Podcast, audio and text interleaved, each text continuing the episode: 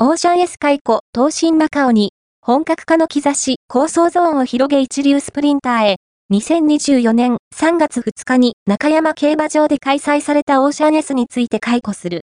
東進マカオが京阪杯に続き、連勝で、重賞3勝目を挙げた。中山特有の前傾ラップを抜け出す走りに、本格化という言葉が浮かぶ。